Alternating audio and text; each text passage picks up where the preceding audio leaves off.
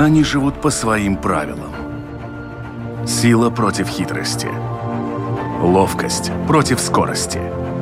Иногда нам кажется, что они нам подчинились.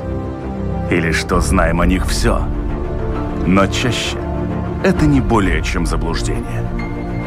О нас в жизни животных и о них в нашей жизни. В программе «Дикая натура». Здравствуйте! С вами снова программа «Дикая натура». Меня зовут Дмитрий Шандро, и традиционная речь пойдет о братьях наших меньших. Как я и обещал, продолжаем наше знакомство с активностями, которые могут разделить человек и его собака. Мы уже знаем, что такое курсинг или искусственная охота, знаем, что скрывается за таким названием, как agility – на этот раз будем разбираться с такой дисциплиной, как пастушья служба. Возможно, именно это занятие покажется вам и вашему псу настолько заманчивым, что вы обретете себя в этом деле. Руководитель клуба пастушьих и скотогонных пород собак Заводчица такой пастушьей породы, как бордер колли, Светлана Кравченко, будет сегодня нашим проводником в мир пастушьей службы. Светлана, здравствуйте. Здравствуйте. Потихоньку разбираясь с досугом, который человек может разделить со своим домашним питомцем, со своей собакой, мы дошли и до такой дисциплины, как пастушья служба. Что это за дисциплина вообще? Ну, дисциплина включает в себя три разных норматива. Первое – это отдельный норматив исключительно для породы бордер колли. Это чисто пастуший норматив, очень сложный и как бы, ну, как бы действительно для... И там именно проверяется именно все, что необходимо, ну, именно для пастухов, именно в процессе пастьбы. Это подгон стада с выпуса, это отгон стада на выпуск, это разделение, это загон в трейлер. То есть именно все реальная работа. Второй норматив – это для всех остальных пастушьих пород, почти для всех. Это он более легкий, то есть э, чтобы собаки продолжали поддерживать свои изначальные пастушьи качества, чтобы они не сидели на диванах, чтобы они проводили время со своими хозяевами. Вот. А он, э, конечно, ну, полегче, чем для бордер-колли, однозначно там и стиль пастьбы, в принципе, чуть другой, но так же само собаки так же само пасут, так же само выполняют свою функцию. И третий норматив – это для собак, э, которые караулят стадо, да, то есть это вот приотарные собаки, так называемые приотарные породы, которые охраняют это стадо, то есть от э, животных, от э, людей. То есть это ну, совсем новый норматив, он только недавно ну, вступил как бы в силу, поэтому на сегодняшний день в Латвии он вообще, в принципе, ну, как бы еще пока не представлен, не обучается, то есть, ну, и пока как бы даже не было на него спроса. То есть получается, что в принципе есть некое ограничение по породам собак, которые участвуют вот в этой дисциплине как таковой, вообще в пастушьей службе? Ну, не могу сказать, что прям ограничения. В принципе, ко мне на тренировки приезжают даже совсем, которые, в принципе, как бы, ну, отдаленно очень пастухи когда-то, ну, как бы в кровях были, да, такие породы, потому что людям все равно интересно, все равно попробовать. То есть мы берем абсолютно всех, но если речь идет именно про сдачу норматива, то, конечно же, так условно, это первая группа, ну, собаки породы относились к первой, первой группе, это вот именно пастушьи и скотогонные породы. Да, то есть э, если вот так вот, ну, Хотя, ну, и часть пятой группы, например, как самоед, э, прекрасно работает, да, то есть вот сама видела в России очень активно использую. У нас на тренировках тоже ходит самоед, прекрасно ну, работает собака. С какого возраста можно начинать э, подготавливать собаку вот к этим дисциплинам? К любой из трех? Официально тест на наличие пастушьего инстинкта сдается в 6 месяцев. Да, и обычно это такая вот, ну, как бы вот идет отправная точка, да, но опять же очень зависит от породы. Например, если речь идет про бордер колли, которые еще вместе с мамкой в 7 недель уже вовсю ходят э, к стаду и вовсю уже учатся от мамы своей, да, то есть и вовсю уже начинают работать. Про остальных пород, конечно же, я всем рекомендую не раньше 6 месяцев. чтобы собака уже была более-менее в себе уверена, ну, то есть и как бы, ну, с этого начинать, чтобы это было собаке в радость, а не дай бог не во вред. А как выглядит этот тест? Что это такое? Тест на наличие пастушьего инстинкта – это исключительно проверяется, как собака относится к, к овцам, то есть э, также там присутствует, в принципе, относится к людям, э, относится к другим собакам. То есть такой более социальный момент. И вторая часть, непосредственно, как она относится к овцам, чтобы она их не кусала, чтобы это самое, она как бы была заинтересована. Ну и, конечно же, вот именно наличие самого инстинкта, ну, как бы э, обязательно проверяется. Ну вот как проверить, есть у собаки инстинкт пастуший или нет? Породы, я так понял, недостаточно. Нет, недостаточно. Далеко не каждый представитель породы, к сожалению, на сегодняшний день сохранил пастушьи вот эти качества, вот это наличие инстинкта, потому что на сегодняшний день э, мало кто занимается предназначением породы, и я очень рада, что в последнее время стали все больше и больше к этому возвращаться. Вот, э, как проверить? Проверяется непосредственно на месте. Это никак невозможно проверить вне как бы ну, без овец, только на овцах проверяется. И сразу видно, насколько собака заинтересована. Мы начинаем издалека на поводочке, как бы гуляя, подходить к стаду. И сразу видно, как собака начинает проявлять интерес, начинает как бы очень тянуть, бывает прямо в загон. Мы обходим этот загон. То есть, мы, ну, ну, так сложно объяснить. Надо видеть. И, ну, там сразу видно, есть у собаки инстинкт или нет. Ну хорошо, что касается, допустим, пастушьих пород и работы по пастьбе стада, здесь более-менее картинка понятная вырисовывается. А что касается вот этой третьей дисциплины, охранной, э, я так понимаю, что там собака не обязательно должна быть пастухом, но, наверное, какие-то физические качества, размеры вот э, должны присутствовать. Да, конечно, это, как правило, это очень крупные собаки, такие как та же всеми известная кавказская овчарка, среднеазиатская овчарка. Это тяжелая, большая собака, которая в состоянии отогнать очень крупное животное, потому что никакому пастуху не захочется терять даже одну овцу, не говоря уж про стадо. Вот. Э, и, как правило, эти собаки, они просто лежат в сторонке и всегда на чеку, но они, ну, так же само они отгоняют и людей. И они, как правило, они не, не проявляют агрессию только в, в очень крайних случаях. Вот это самое, поэтому это очень такие тяжелые, большие, крупные собаки, которые очень уравновешенные, и они вот исключительно охраняют свое стадо. Даже они могут и пасти, да, я знаю, ну, есть такие, как бы, ну, случаи, ну, как бы, когда собака настолько уникальна, что она может выполнять все в одном. Вы говорите о том, что пасут, в общем-то, овец. То есть другие стадные животные в этой дисциплине не участвуют. Ну, скажем, допустим, крупный рогатый скот. Э, именно, если мы берем именно как норматив сдачи, то всегда это идут овцы да, то есть, э, но в жизни, да, используются и для борьбы и коровц, и коз. Э, просто это далеко не каждая собака, опять же, подойдет, потому что овцы более мягкие животные, чем те же козы. Козы очень умные, с ними как бы это самое... То есть э, они могут и бодануть, и та же корова копытом легнуть. То есть это должна, ну, как бы уже быть опытная, обученная собака. Также есть специальные породы для именно крупного рогатого скота. То есть есть даже специальные, они так называются, скотогонные именно породы. Да, их меньше, чем пастушьих, но они есть и они активно используются. Проходят ли какие-то соревнования вот в этом виде, как пастушья служба?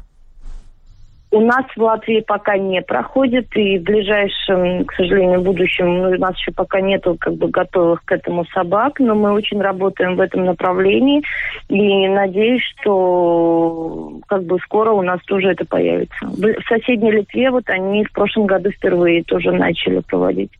А если мы берем в рамках планеты Земля, то какие вообще существуют соревнования и какой, не знаю, какие соревнования занимают, допустим, высший ранг вот в этой иерархии пастушьей службы?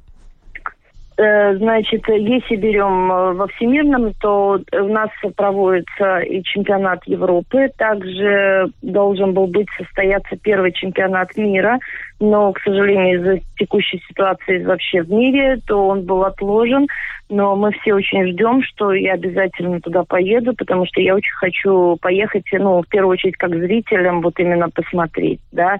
Но если брать, э, э, скажем так, из соседних стран на самом высоком уровне в России, на сегодняшний день э, в Польше, Финляндия, да, то есть, ну, и в России проводятся соревнования регулярно.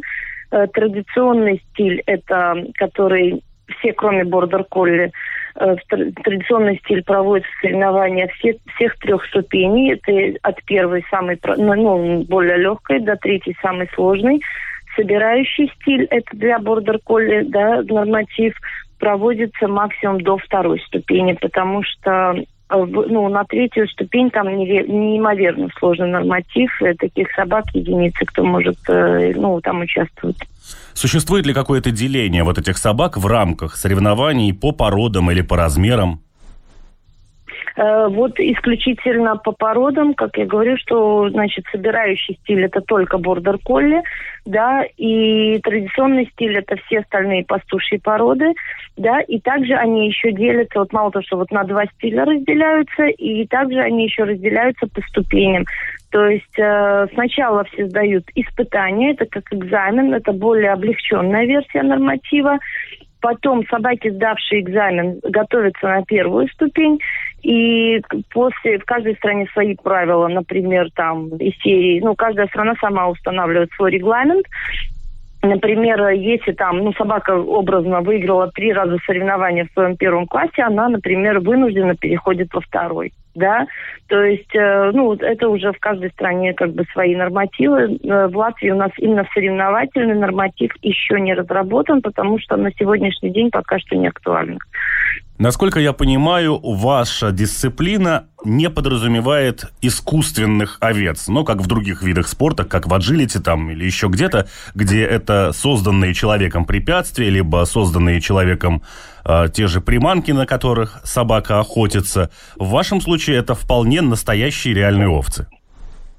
Всегда, да, это всегда реальные овцы. Плюс должна добавить, что, наверное, пастушья служба – это единственная такая служба, где весь норматив строится вокруг состояния непосредственно овец.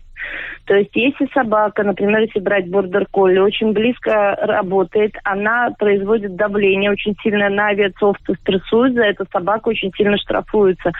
То есть а также после каждой собаки овцы обязательно меняются на свежих, чтобы они были всегда отдохнувшие, чтобы они были спокойные, чтобы их ни в коем случае нельзя кусать. То есть у нас делается все для того, чтобы овцам было комфортно. Как мы добьемся этого? Это наша уже вот большая работа и ну, много тренировок.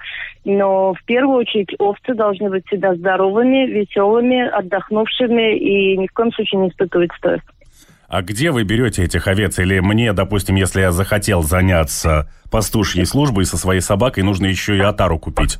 Нет, конечно, тару покупать э, это очень сложно, учитывая, что мы многие живем в квартирах. Вот. Но договариваем, ну, договариваемся с частными хозяйствами, у которых есть овцы, что вот моя задача следить, чтобы, опять же, их ни в коем случае не поели, чтобы они были всегда отдохнувшие, чтобы мы их ну, не перегрузили. То есть э, мы всегда даем большие перерывы, чтобы они, вот, можно было их поменять, если, или чтобы они отдохнули, чтобы они поели, попили. То есть, конечно же, мы очень следим за этим, чтобы ни в коем случае мы не нанесли никаких вот, ну, травм этим овцам. Поэтому это всегда очень сложно. Далеко не каждый, конечно, владелец согласится, чтобы вот собаки бегали с их овцами. Легко ли вообще договориться вот с этими хозяевами, если вы говорите, что далеко Нет. не каждый? То есть все-таки есть проблемы с тем, чтобы найти вот эти стада, с которыми можно было бы поработать или потренироваться? Это очень сложно, и мы искали далеко не один год, э, потому что как бы люди боятся, потому что овцы, э, они тоже живые, они стоят денег, а тут какие-то непонятные собаки приедут, И вот э, мы уже занимаемся не первый год, и вот сейчас уже, конечно, уже вот хозяева ну, наших овец, они уже расслабились, они видят, что мы очень следим за тем, что, ну, что никто никогда не пострадает, и, ну, как бы поэтому у нас уже хорошие отношения, нас туда пускают. А овцы понимают, что с ними будут работать собаки, или это не важно? То есть должна ли овца быть готова к тому, что за ней будет следить собака? Да, э, это они тоже, они учатся так же само. Сначала, конечно же, это самое, ну, они, когда были не готовы к этому, конечно, они очень стрессовали, они пытались убежать. Они же прекрасно знают, где их овчарня, что им там комфортно, то есть хорошо. Но с каждой тренировкой они учатся, они ну, четко понимают, что вот рядом с человеком у них это самое, их ну, ничего не угрожает да, то есть и они послушно выполняют все, что от них собака просит. То есть, конечно, вначале было сложно.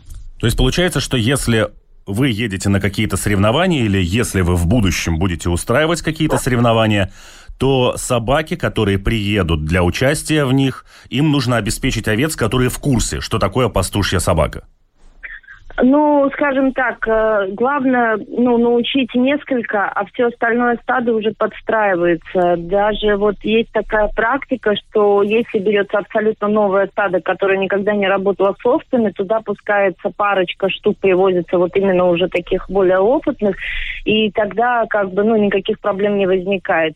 Но, как показывает практика, всегда какие-то вот мероприятия происходят, ну, в том месте, где всегда какие-то занятия идут, поэтому овцы уже принципе, научены, и, ну, и проблем не возникает.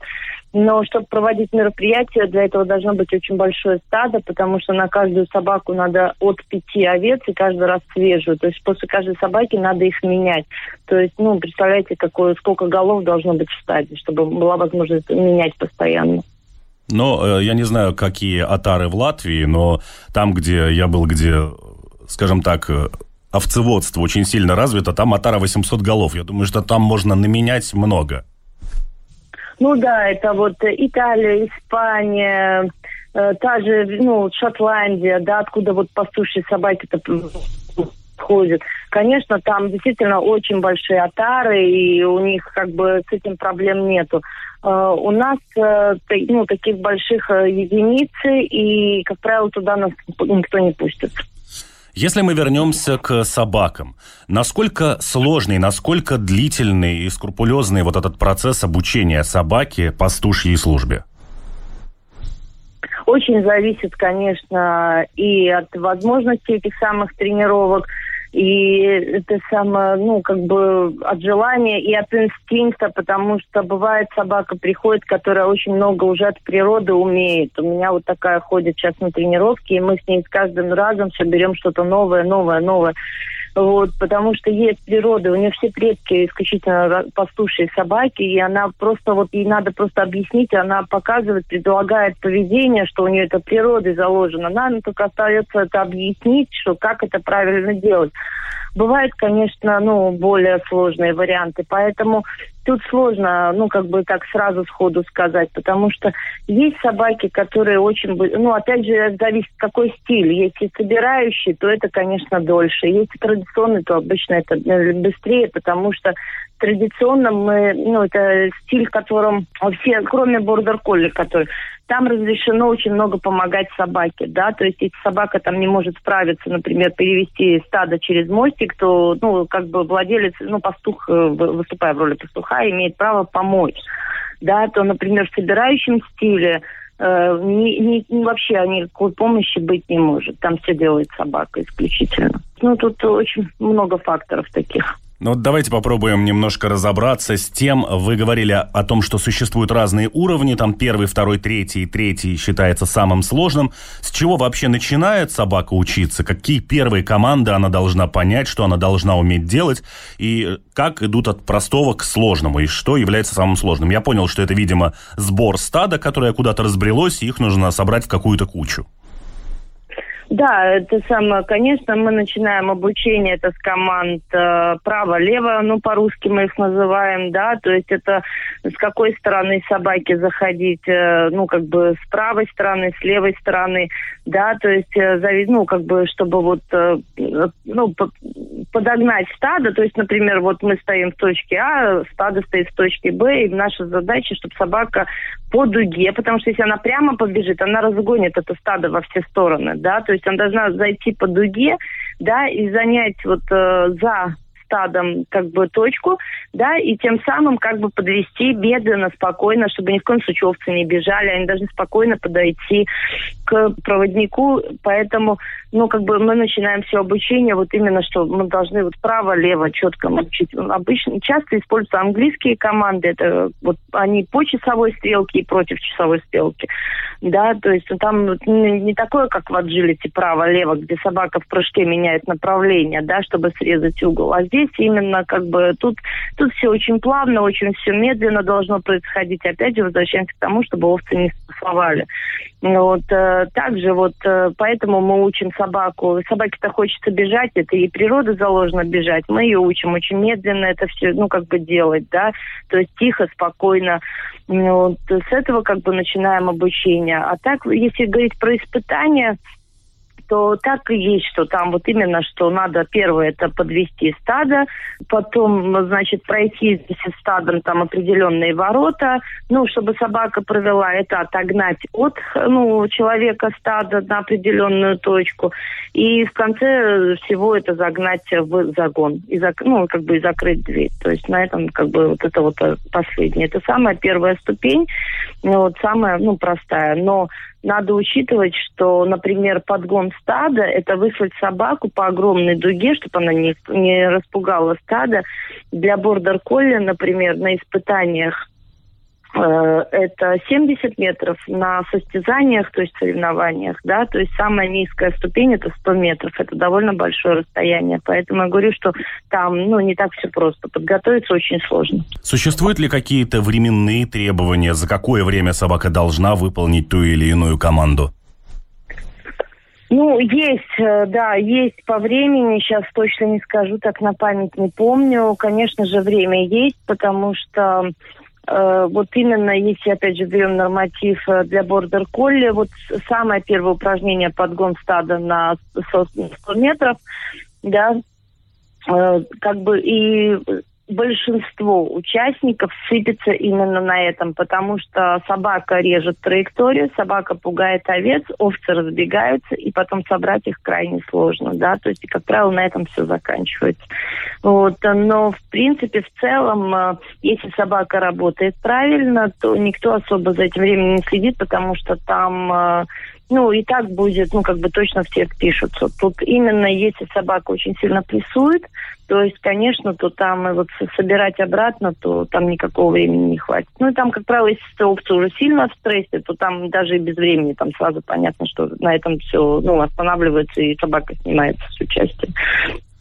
Существуют ли какие-то навыки, которые собакам дают в случае, если овцы, допустим, проявляют агрессию? Баран, например, атакует собаку.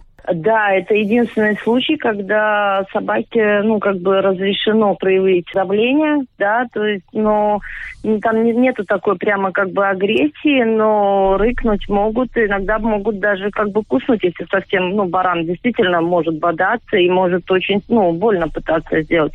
Но, к счастью, как бы поскольку овцы регулярно работают с собаками, такого не происходит.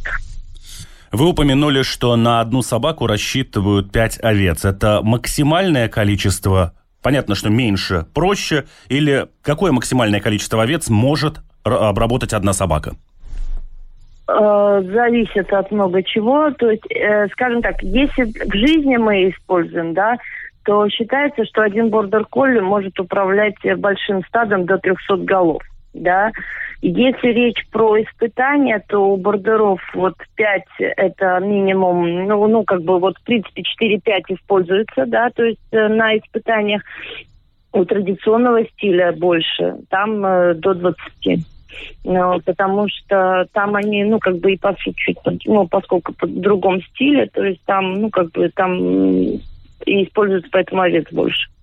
Но я так понимаю, что в случае, если используется группа пастушьих собак, то они тренируются группой. Ведь если каждая собака будет делать что-то свое, то стадо они не просто не соберут. Да, ну, обычно группа используется непосредственно у фермеров, да, то есть это их собаки и есть, как правило, это потомки друг друга, да, которые всю жизнь там работают, вот, ну, как бы сразу вот в несколько собак. Конечно, и они привыкли слышать одного своего, как бы, вот этого фермера, ну, может, не одного, может, их там несколько, но неважно то есть, как бы, как правило, эти собаки всю жизнь бок о бок работают. Ну, как бы вместе. Существуют ли какие-то ограничения по возрасту уже максимальные? Не когда собака может начинать этим заниматься, а когда, в принципе, собака в этой дисциплине уже участвовать не может? Или это только от здоровья зависит? Только здоровье, как и в любой другой, что на выставках, что вот на других соревнованиях. То есть, если собака в полном здравии, то, конечно же, это самое, пожалуйста, пускай работает.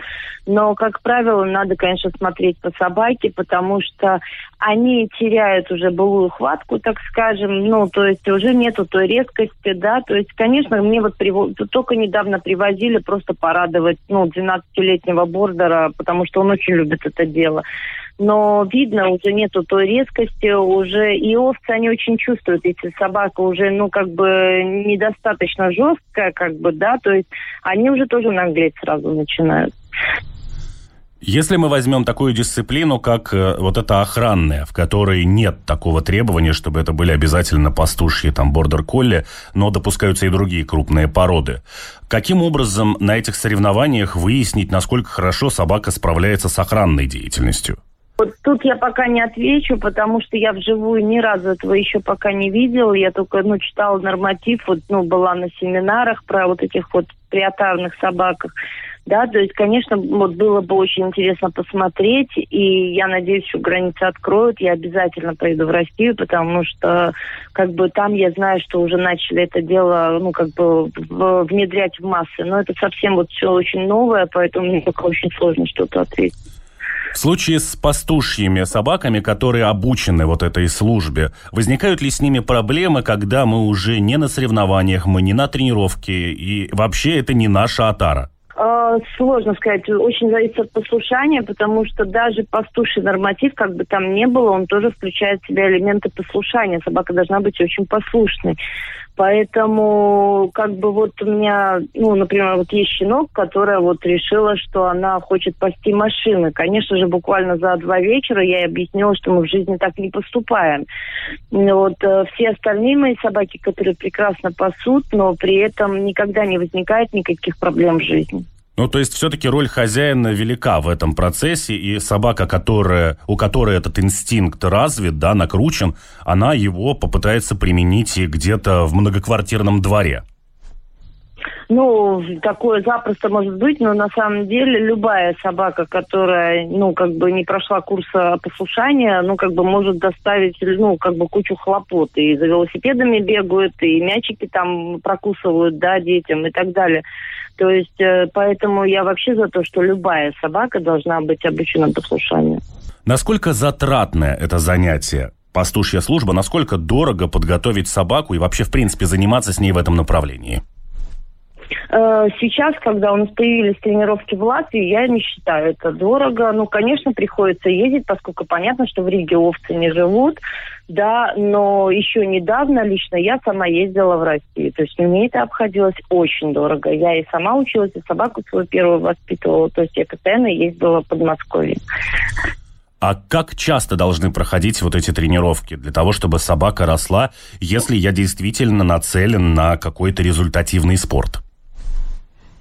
Если прямо вот на, на прямо на результат, то обязательно должны быть тренировки часто, ну хотя бы раз э, в две недели, да. Если мы это просто, как большинство у нас просто, чтобы доставить собачке удовольствие самому чему-то, ну, научиться, то хотя бы, ну, я всегда говорю, что раз в 3-4 недели приезжайте, потому что нельзя и сильно забрасывать, чтобы не забывалось. И Понимаете, это так кажется, что много делает э, собака. На самом деле там очень много зависит от проводника, как в любом спорте. Просто там очень все зависит от контакта между проводником и хозяином, ну и собакой. Да, то есть э, поэтому э, именно люди путаются, где право, где лево, вот где это по часовой стрелке, где против часовой стрелки. И я стою сзади, я только нет, это так, нет, это это. И если человек будет ездить очень редко, то я вот, ну, никогда самого человека даже не смогу научить. Что уж говорить про собаку. Тренировки с реальным стадом – это понятно. Существуют ли еще какие-то профильные тренировки, которые не подразумевают наличие стада, но без которых в этом направлении собака ну, не разовьется?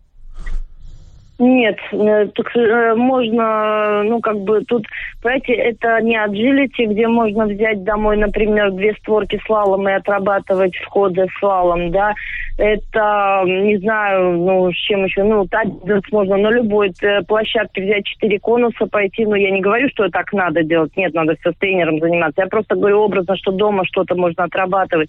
То без овец, к сожалению, ничего особо, только послушание. Послушание, да, потому что послушание послушание, оно нужно, как бы там ни было, потому что собака должна по команде лежать, она должна лечь мгновенно, она должна уметь остаться на месте лежать, то есть, ну, как бы послушание, да. Вот это единственное, что можно делать дома. Есть ли какие-то противопоказания для каких-то пород, которые не могут заниматься вот в этом направлении? Вообще ни в каком. Ни в охране, ни в пастушьей службе.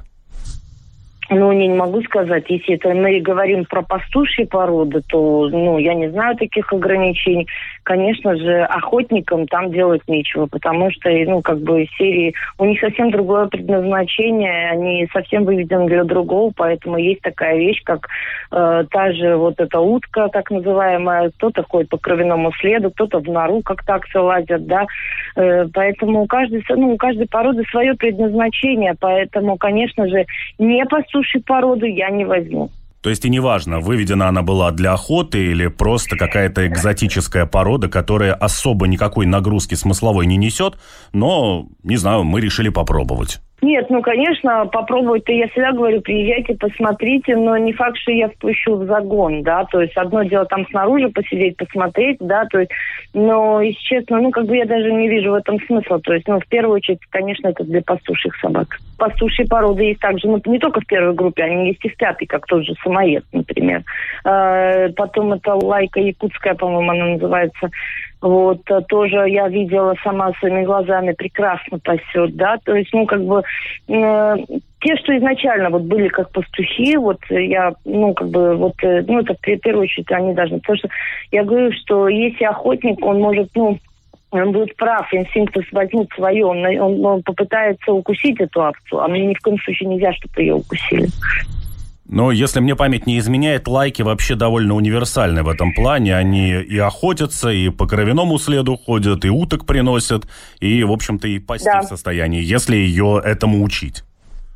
Да, э, лайка действительно очень уникальная порода, и это сама, она действительно очень универсальная, поэтому я знаю, что среди охотников она очень популярна по сей день. Все мы знаем, что все мы отличаемся, как люди, так и животные, друг от друга, разные черты характера, разный темперамент, и также совершенно разные интеллектуальные способности. Насколько интеллект важен в процессе обучения собаки пастушьему делу? Ой, я так не люблю вопрос про интеллект, потому что мне все время рассказывают про то, что меня порода самая умная. Я, например, считаю, что вот интеллект все-таки и ну, скорость обучения это немножко разные вещи.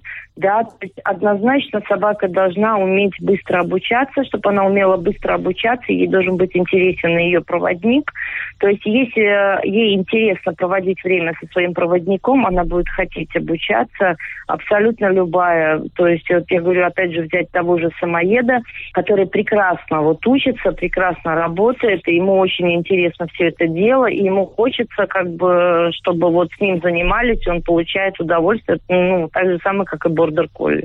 Я сейчас не пытаюсь сравнивать интеллектуальные способности разных пород, я имею в виду в рамках одной и той же породы. Если вы говорите о том, что, допустим, сбор стада является самой сложной дисциплиной для собаки, то здесь я вижу, что собака должна очень хорошо мыслить пространственно и очень хорошо анализировать происходящее. Да, но я говорю, что, как правило, с этим вот конкретно проблем, ну, у нас, ну, конечно, мы начинаем с очень легкого, с очень маленького, с маленьких расстояний, поэтому мы работаем в загоне, не открытом поле, да, где собака, ну, собаки ошибаются все, но наша задача вот именно, что вот эти ошибки исправлять и показывать, как нам нужно.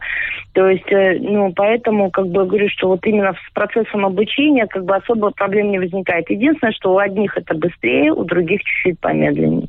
Но, в принципе, те, кто хозяева реально этому хотят, мы учим всех. Ну и давайте в заключение нашей беседы буквально пять основных плюсов для того, чтобы заняться пастушьей службой, и пять, ну, назовем это минусами, то есть пункты, на которые человек должен четко обратить внимание, прежде чем он решит этим заняться, и какие проблемы у него могут возникнуть в процессе этих занятий. В первую очередь, почему? Как бы потому что это надо сохранять обязательно то предназначение, ради чего были выведены эти породы. Не только следить за экстерьером и темпераментом, как сейчас происходит, а обязательно, чтобы инстинкт был, и чтобы у собаки характер был, потому что это, ну, как бы формирует ее характер, что она может быть главнее, что она может быть сильнее, независимо от, от роста. То есть неважно, шиперки это или бельгийская овчарка. Потом обязательно как бы это, это обалденно просто вот э, налаживается контакт между хозяином и собакой. А это так важно, когда собаке очень интересно с хозяином. Ей не надо бегать там, никого за пятки кусать, а ей интересно проводить время с своим хозяином. Вот, это, ну, здоровье, это как бы выносливость, э, то есть э, ну, да и просто вот вытащить вот хозяина на целый день на природу, на деревню, я считаю, это тоже большого значит. А то все сидят по своим квартирам и, и что, ну ничего не видят. Ну, поэтому, как бы, я не знаю, лично я вижу от этого только плюсы, и, ну, как бы мне сложно сказать.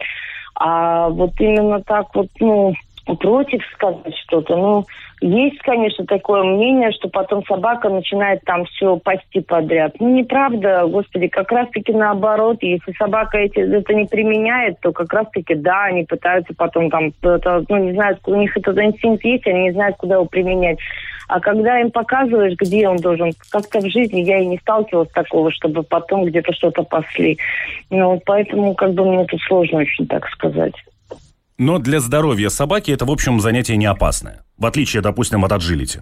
А, ну, понимаете, все за хорошо в меру, понимаете. Вот, ну, как бы вот был случай, где щенка совсем, ну, совсем еще молодого щеночка, там, месяцев 7-8, пустили на, ну, без присмотра к стаду, как раз где очень боданул баран, да, то есть и сейчас вот мы пытаемся решить эту проблему, опять щенку придать, ну, как бы уверенности. То есть, э, ну, конечно, все хорошо, когда подходишь, ну, с умом, как бы, да, ко всему, но, конечно, нет такого, что падение, как с бума, там, ну, травмы и растяжения – да, то есть, э, ну, в таком плане однозначно я считаю, что это намного более здорово, потому что все натуральный грунт исключительно. Мы не бегаем по жестким площадкам, ну, то есть это все поля какие-то. Э, ну, естественно, даже сейчас вот в условиях вот этой жары ненормальной мы все равно как бы ищем варианты, как спасать собак, как спасать овец от этой жары. То есть, ну, я, например, я не знаю, я вот, э, ну, уже, ну, не первый год этим занимаюсь, и я реально вижу только плюсы. Хорошо. Огромное спасибо, Светлана, за ваш рассказ. Ну, а мы познакомились с очередным возможным хобби для хозяина и его собаки, которым можно заняться вместе в свободное время. Да, спасибо большое, было очень приятно.